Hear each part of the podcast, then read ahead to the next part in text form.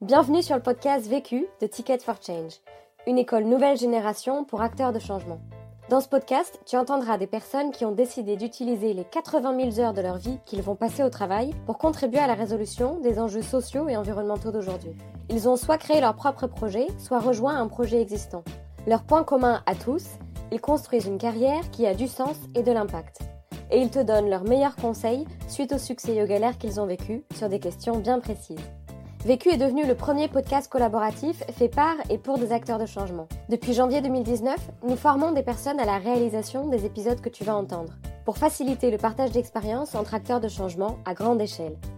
Et si tu apprécies ce podcast et que tu as envie de nous soutenir, tu peux nous laisser un commentaire 5 étoiles sur Apple Podcast. Ça permettra à d'autres de découvrir Vécu. On se retrouve jeudi prochain. En attendant, bonne écoute. Je n'ai qu'une question à vous poser. C'est quoi la question C'est quoi le problème Vécu À chaque galère, des apprentissages. Vécu, des retours d'expérience pour gagner du temps et de l'énergie. Je m'appelle Adèle Gallet, j'ai 31 ans et je suis l'une des heureuses cofondatrices de Ticket for Change. Ticket for Change, c'est une association, une école nouvelle génération qui accompagne les personnes qui veulent mettre plus de sens dans leur travail à passer à l'action. On développe des programmes et des formations pour aider toutes ces personnes. Et Ticket for Change, c'est la structure qui produit les podcasts vécus. Alors Ticket for Change, on a 5 ans euh, cette année. Euh, depuis 5 ans, on a touché plus de 70 000 personnes. On a aidé au passage à l'action de 6 500 personnes et on a aidé à créer euh, 1400 entreprises sociales. Moi, je suis en charge de la partie qu'on appelle sensibilisation, c'est-à-dire comment on fait en sorte que nos messages, qui sont parfois compris que par le petit secteur de l'innovation sociale, comment on fait en sorte que le grand public y ait accès et euh, d'une manière accès euh, le canal et accès que les messages soient compréhensibles. Et donc moi, notamment, ma mission, c'est d'organiser des événements grand public, accessibles à tous, et surtout pour ceux qui ne connaissent pas encore ces sujets. La question. Comment contacter et embarquer des personnes influentes? Le vécu.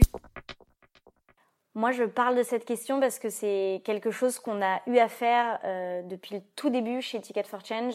Euh, on a vraiment eu à cœur d'embarquer des personnes avec nous, justement dans cette démarche de sensibilisation, parce qu'on est persuadé que c'est en s'accompagnant de personnes influentes que les gens vont pouvoir comprendre notre message. Nous, on a eu la chance d'avoir euh, Pierre Rabhi en 2014, euh, qui est un fondateur du mouvement Colibri, euh, la ministre de l'Éducation à l'époque, Najat Vallaud-Belkacem, le PDG de Danone, Emmanuel Faber, ou Thierry Marx, qui était à l'époque jury sur Top Chef sur TF1. C'est que des personnalités qui sont très facilement identifiables par le grand public.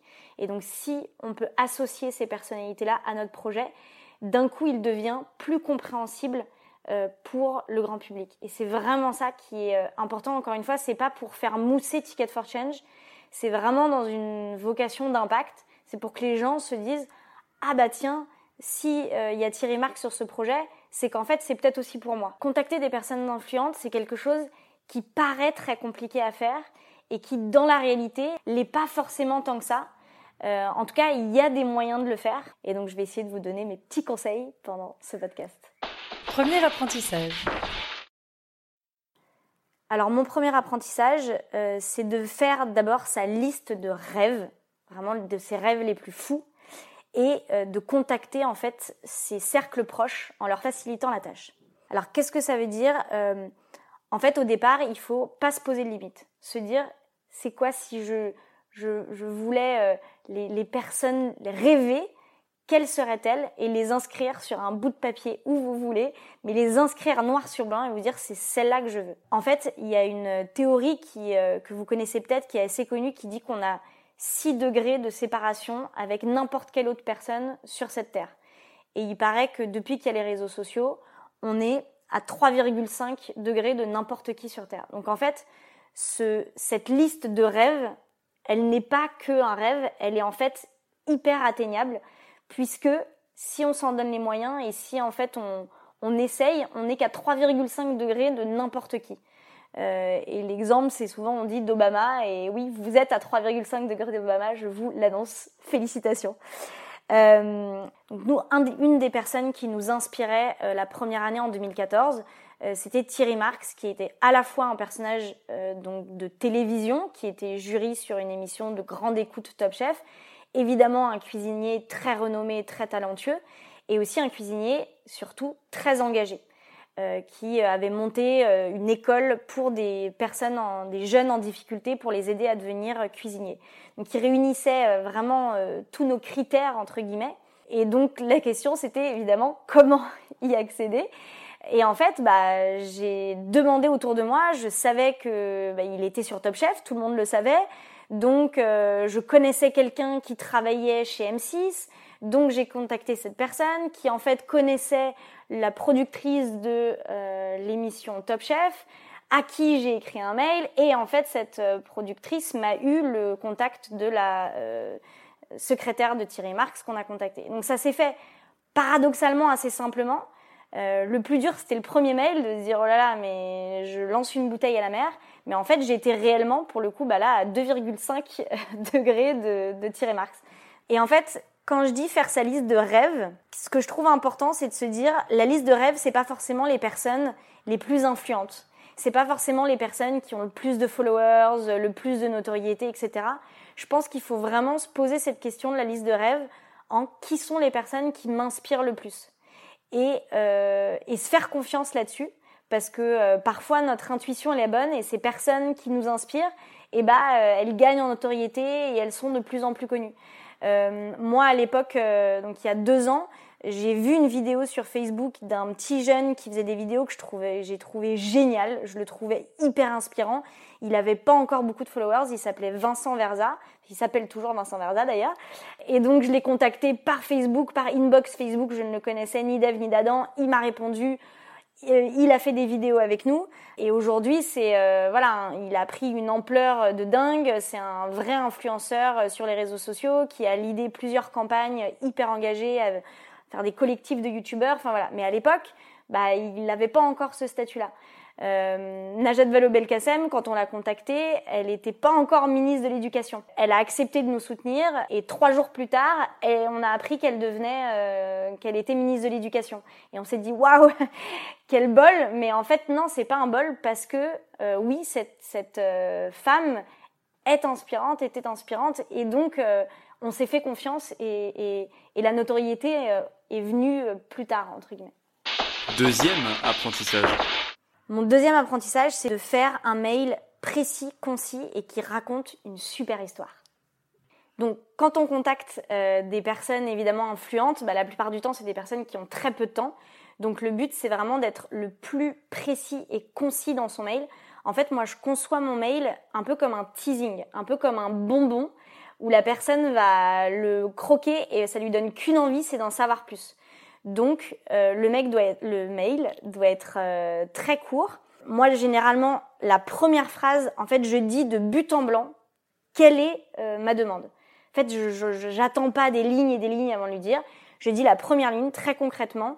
voilà, j'aimerais vous contacter pour tac.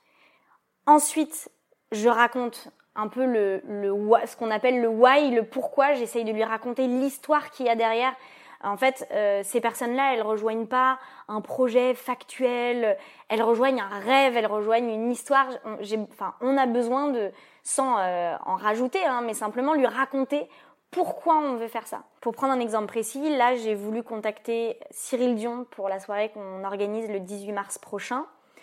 Et donc, ma phrase chapeau, la première phrase du, mail, c'était euh, Je, je m'appelle Adèle Gallet et au nom de toute l'équipe Ticket for Change, j'aimerais vous proposer de participer à nos côtés à faire changer de narration 1000 personnes le 18 mars prochain au Bataclan. Euh, changer de narration, je l'ai mis parce que je m'étais renseignée. C'est un message qu'il fait passer en ce moment qui lui tient beaucoup à cœur. Il dit qu'il faut changer de narration sur euh, les enjeux sociétaux. En une phrase, je lui explique. Ensuite, je lui raconte le why, je lui explique Ticket for Change, je lui dis ce qui nous fait vibrer. Euh, voilà, je lui dis pourquoi on fait cette soirée, pourquoi on existe. Et il se trouve que ce que j'aime bien mettre dans ses mails, c'est pourquoi lui. En fait, il a besoin de sentir que cette demande, elle lui est personnalisée.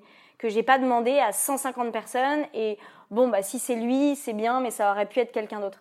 Euh, et donc là, Cyril Dion, je lui mettais On a beau retourner le truc dans tous les sens, c'est votre nom qui ressort à chaque fois parce que vous êtes l'une des figures emblématiques de l'innovation sociétale en France et aussi parce que comme nous, vous voulez rendre ces sujets accessibles au grand public sans pour autant dénaturer vos convictions. En fait, je, voulais qu'ils comprennent que je, vraiment son profil était hyper adapté à cette soirée. Enfin, il y a un match parfait quoi. Et en fait, si comprend que bah, c'est une vraie demande qui est personnalisée, ça aura beaucoup plus de poids. Par contre, je vais pas du tout tout dire dans le mail. Euh, tout ce qui est euh, le programme détaillé, euh, tout ce qui va se passer pendant la soirée, le détail de Ticket for Change, qui on est, notre impact, etc. Les, les, autres intervenants qu'il y aura. Tout ça, je le mets en pièce jointe dans une présentation qui peut ouvrir s'il a le temps, s'il a envie d'aller plus loin. C'est une présentation qui est elle aussi assez courte, en, en slide, en PDF, mais hyper belle, hyper agréable à voir. Euh, enfin, je mets du temps à écrire ces mails en fait. Vraiment, euh, euh, ça prend du temps. Vous pouvez mettre une demi-heure, une heure à écrire un mail, c'est pas grave. Faut pas se dire que vous avez perdu votre temps parce que si vous voulez vraiment cette personne, eh ben ça vaut le coup en fait de le personnaliser. Et moi, c'est ma stratégie. quand je fais ma, ma liste de rêves, je préfère ensuite en sélectionner 5 et du coup ultra personnaliser le mail et faire 5 mails en 5 heures. Mais c'est comme ça que ça marche parce que ils sentent que euh, c'est personnalisé, parce que je prends le temps d'être recommandé. Pour Cyril Dion, on avait eu la chance de se faire recommander par quelqu'un qui était un ami en commun, qui a transféré mon mail. Donc ça a eu beaucoup plus de poids, de poids évidemment que si je l'avais envoyé seul. Et je pense que c'est important quand on contacte ces personnes de rester soi-même. J'ai fini mon mail par il y a 23 personnes derrière moi qui retiennent leur souffle au moment où je finis ce mail. Et je pense que ça le touche plus euh, plutôt qu'une euh, euh, phrase toute faite de en l'attente de l'expression de vos salutations distinguées. Je sais même plus comment on dit ces phrases tellement je les dis jamais. Mais mais voilà, je trouve. Enfin, moi les mails qui ont le mieux marché, c'est les mails les moins orthodoxes que j'ai envoyés. Troisième apprentissage. L'apprentissage numéro 3, c'est se faire confiance et faire confiance aux personnes que l'on contacte. Euh, se faire confiance, en fait, je pense que j'aime bien comparer le, le fait de contacter des influenceurs au fait de draguer. Plus on se prend des bâches, plus c'est facile de se prendre des bâches. Et donc c'est exactement pareil euh, pour contacter des influenceurs. Le plus dur, c'est le premier pas. Le plus dur, c'est de se lancer et de dire, euh, d'écrire le premier mail ou de passer le premier coup de fil et de recevoir le premier non, euh, un tel ne sera pas disponible, non, désolé. Et puis une fois qu'on en a eu 4, 5, 6, 7, eh ben on est rodé, on voilà, on garde euh, notre notre bonne humeur. Euh, voilà. Et puis c'est comme ça aussi en en faisant plusieurs à la suite que évidemment on a plus de chances de réussite. Et c'est comme ça qu'arrivent les bonnes surprises. Euh, là pour la soirée du 18 mars, moi j'avais pris en deux jours, il y a l'agent de M et l'agent de Gaël Faye qui m'ont dit non. Donc ils m'ont répondu mais ils m'ont dit non. Donc c'était hyper dur parce que voilà, j'avais très envie qu'il y ait un de ces deux artistes à la soirée. Mais deux jours plus tard, j'ai eu le oui de Cyril Dion. Et donc bah, c'est compensé parce que voilà, je me suis pas laissée abattre et j'ai continué à, demander. Et la deuxième chose, c'est faire confiance aux gens qu'on contacte. En fait, euh, il y a un peu un, préjugé qui est que ces personnes euh, influentes, connues, etc., sont inatteignables. Alors que paradoxalement, euh, vu que tout le monde les considère inatteignables, et ben souvent elles n'ont pas l'habitude d'avoir ce genre de demande complètement, en, effet peut-être naïve, mais dans le très bon sens du terme, euh, de euh, d'une petite association ou d'un petit truc qui, qui va leur oser en fait leur demander et, essayer de les atteindre. Et en fait, un conseil que j'aimerais donner, c'est un peu de retourner finalement le, le truc dans sa tête, de se dire qu'en ne les contactant pas, c'est peut-être que vous les privez d'une opportunité, de quelque chose qui va les faire kiffer, de quelque chose qui va les sortir de leur quotidien. Et donc, vraiment de, retourner la chose, de pas vous dire que vous êtes en position de leur demander ou de quémander quelque chose, mais que vous êtes vraiment dans une position de leur proposer euh, une expérience, quelque chose qui va leur plaire. Euh, nous, euh, la, première année, on a eu la chance inouïe pendant l'un de nos programmes d'avoir euh, Emmanuel Faber qui était donc euh, qui est PDG de Danone et Pierre Rabhi, euh, l'un des plus grands porteurs du message agroécologique et de la, permaculture en France, deux personnes de milieux complètement opposés. Je pense qu'on peut pas faire euh, plus opposé, euh, euh, en tout cas aux yeux de la société, que ces, que ces deux hommes. Et pourtant, ils ont vécu et on a vécu avec eux une journée absolument hors du temps dans la ferme des Amanins de Pierre Rabhi. C'était un moment, je pense, enfin, ils nous l'ont dit, très riche pour eux. Ils ont vraiment vécu quelque chose de fort. Et donc, bah, d'oser aller leur demander ça, on leur a permis, entre guillemets, et je vais jusque-là, de, de vivre ça. Quatrième apprentissage. Le quatrième apprentissage, c'est celui d'avoir des complices. En fait, il faut pas hésiter à en parler autour de soi. Je le disais au début, à en, parler évidemment pour avoir des contacts, mais aussi à en parler pour avoir des complices, des, personnes qui vont pouvoir appuyer notre demande. J'ai un exemple euh, très récent euh, à nouveau avec Cyril Dion. Je venais de lui faire euh, ma demande par mail avec les 23 personnes de l'équipe qui retenaient leur souffle. Et il se trouve que deux jours plus tard, il donnait une conférence. Et à cette conférence, euh, je savais qu'il y avait plusieurs personnes de l'équipe qui y allaient. Et donc, j'ai envoyé un message aux personnes de l'équipe qui allaient à cette soirée en disant, si vous allez le voir à la fin de, la conférence, ou même allez le voir à la fin de la conférence, pour lui dire que vous êtes de l'équipe Ticket for Change, pour lui montrer en fait que ces 23 personnes dont je parlais dans mon mail qui retiennent leur souffle, c'est c'est c'est pas du chiquet comme on disait dans les années 30. Non, c'est des vraies personnes qui avaient envie qu'ils viennent et donc il se trouve que ce pauvre Cyril Dion, je crois, s'est fait agresser par cinq personnes de l'équipe à la fin de, la, de sa conférence qui sont venus les uns après les autres euh, en lui disant bonjour on est de l'équipe Ticket for Change euh, on, a, on aimerait trop que vous soyez à la soirée à lui poser des questions etc et, euh, et donc il a fini par dire mais ah ouais, euh, en effet, vous, vous êtes hyper motivé. Et donc, évidemment qu'on saura jamais, et enfin, si on pourra lui demander d'ailleurs ce que, ce que, l'impact que ça a eu dans sa décision. Et moi, je suis convaincue, enfin, le lendemain, son assistante me répondait. Donc, c'est que, voilà, cet ensemble d'événements, d'éléments, euh, ont fait que, encore une fois, il a senti des humains. Il a senti qu'il y avait euh, une énergie qui, qui voulait l'embarquer avec, avec elle dans notre aventure. Et, c'est ce qu'on, ce qu'on a fait. Donc, c'est top. Cinquième apprentissage. Et alors mon cinquième apprentissage, c'est qu'il faut rendre l'appareil donné à son réseau. En fait, la clé de tous ces apprentissages euh, dont j'ai parlé avant, c'est la capacité euh, l'envie surtout du réseau qu'on a euh, proche, éloigné de nos collègues aussi, d'avoir envie de faire quelque chose pour nous, d'avoir envie de, de nous apporter ce contact, d'avoir envie de se bouger. Enfin, c'est une énorme partie de ce travail de contacter des influenceurs. Et en fait, ce réseau, il aura envie de nous aider que si on rend l'appareil, que si on donne nous aussi. Alors quand je dis ça, je parle pas du tout en termes de troc. Je dis pas ah bah un tel m'a donné, donc je vais lui rendre. En fait, c'est au quotidien quand il y a des personnes qui vous demandent des contacts, quand il y a des personnes qui ont besoin de choses, d'éléments, etc. De quand vous pouvez, ou en tout cas dédier des moments pour le faire, pour dire bah voilà, je le fais parce que je le peux. Hein, c'est évidemment si vous le pouvez, si vous en avez le temps, la capacité, etc. Parce qu'on sait jamais. Euh, ça pourra être ces mêmes personnes que vous avez aidées qui ensuite vous aideront. En fait, je pense que c'est un cercle vertueux qu'il faut entretenir, que c'est simplement si on donne que d'autres auront envie de le faire en retour. Euh, cette, euh, cette amie euh, en commun qui a, a été assez adorable pour envoyer un mail personnel à Cyril Dion pour qu'on l'ait pour la soirée. Olivier Morel, si tu nous entends.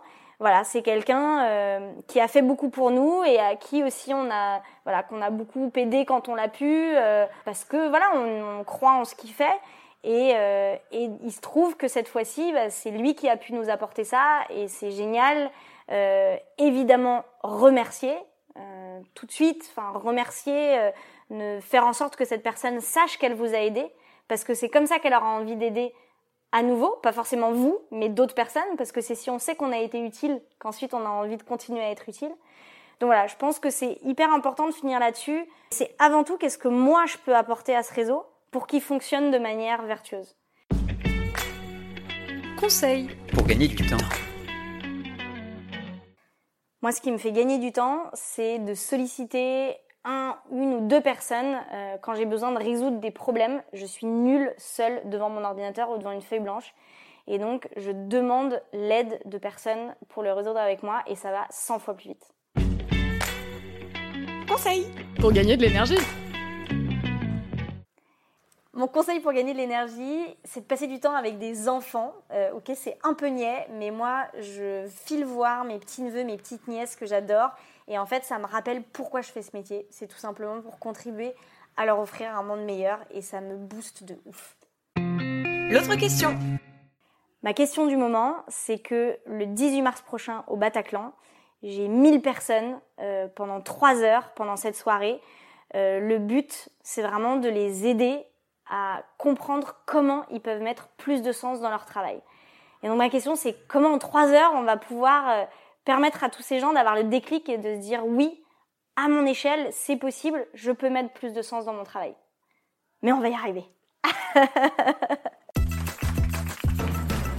Vu, Vécu. vaincu. Pour plus de vécu, clique vécu.org. Je voulais te dire, euh, sais, on, on a tous nos petits problèmes. Vécu by Ticket for Change.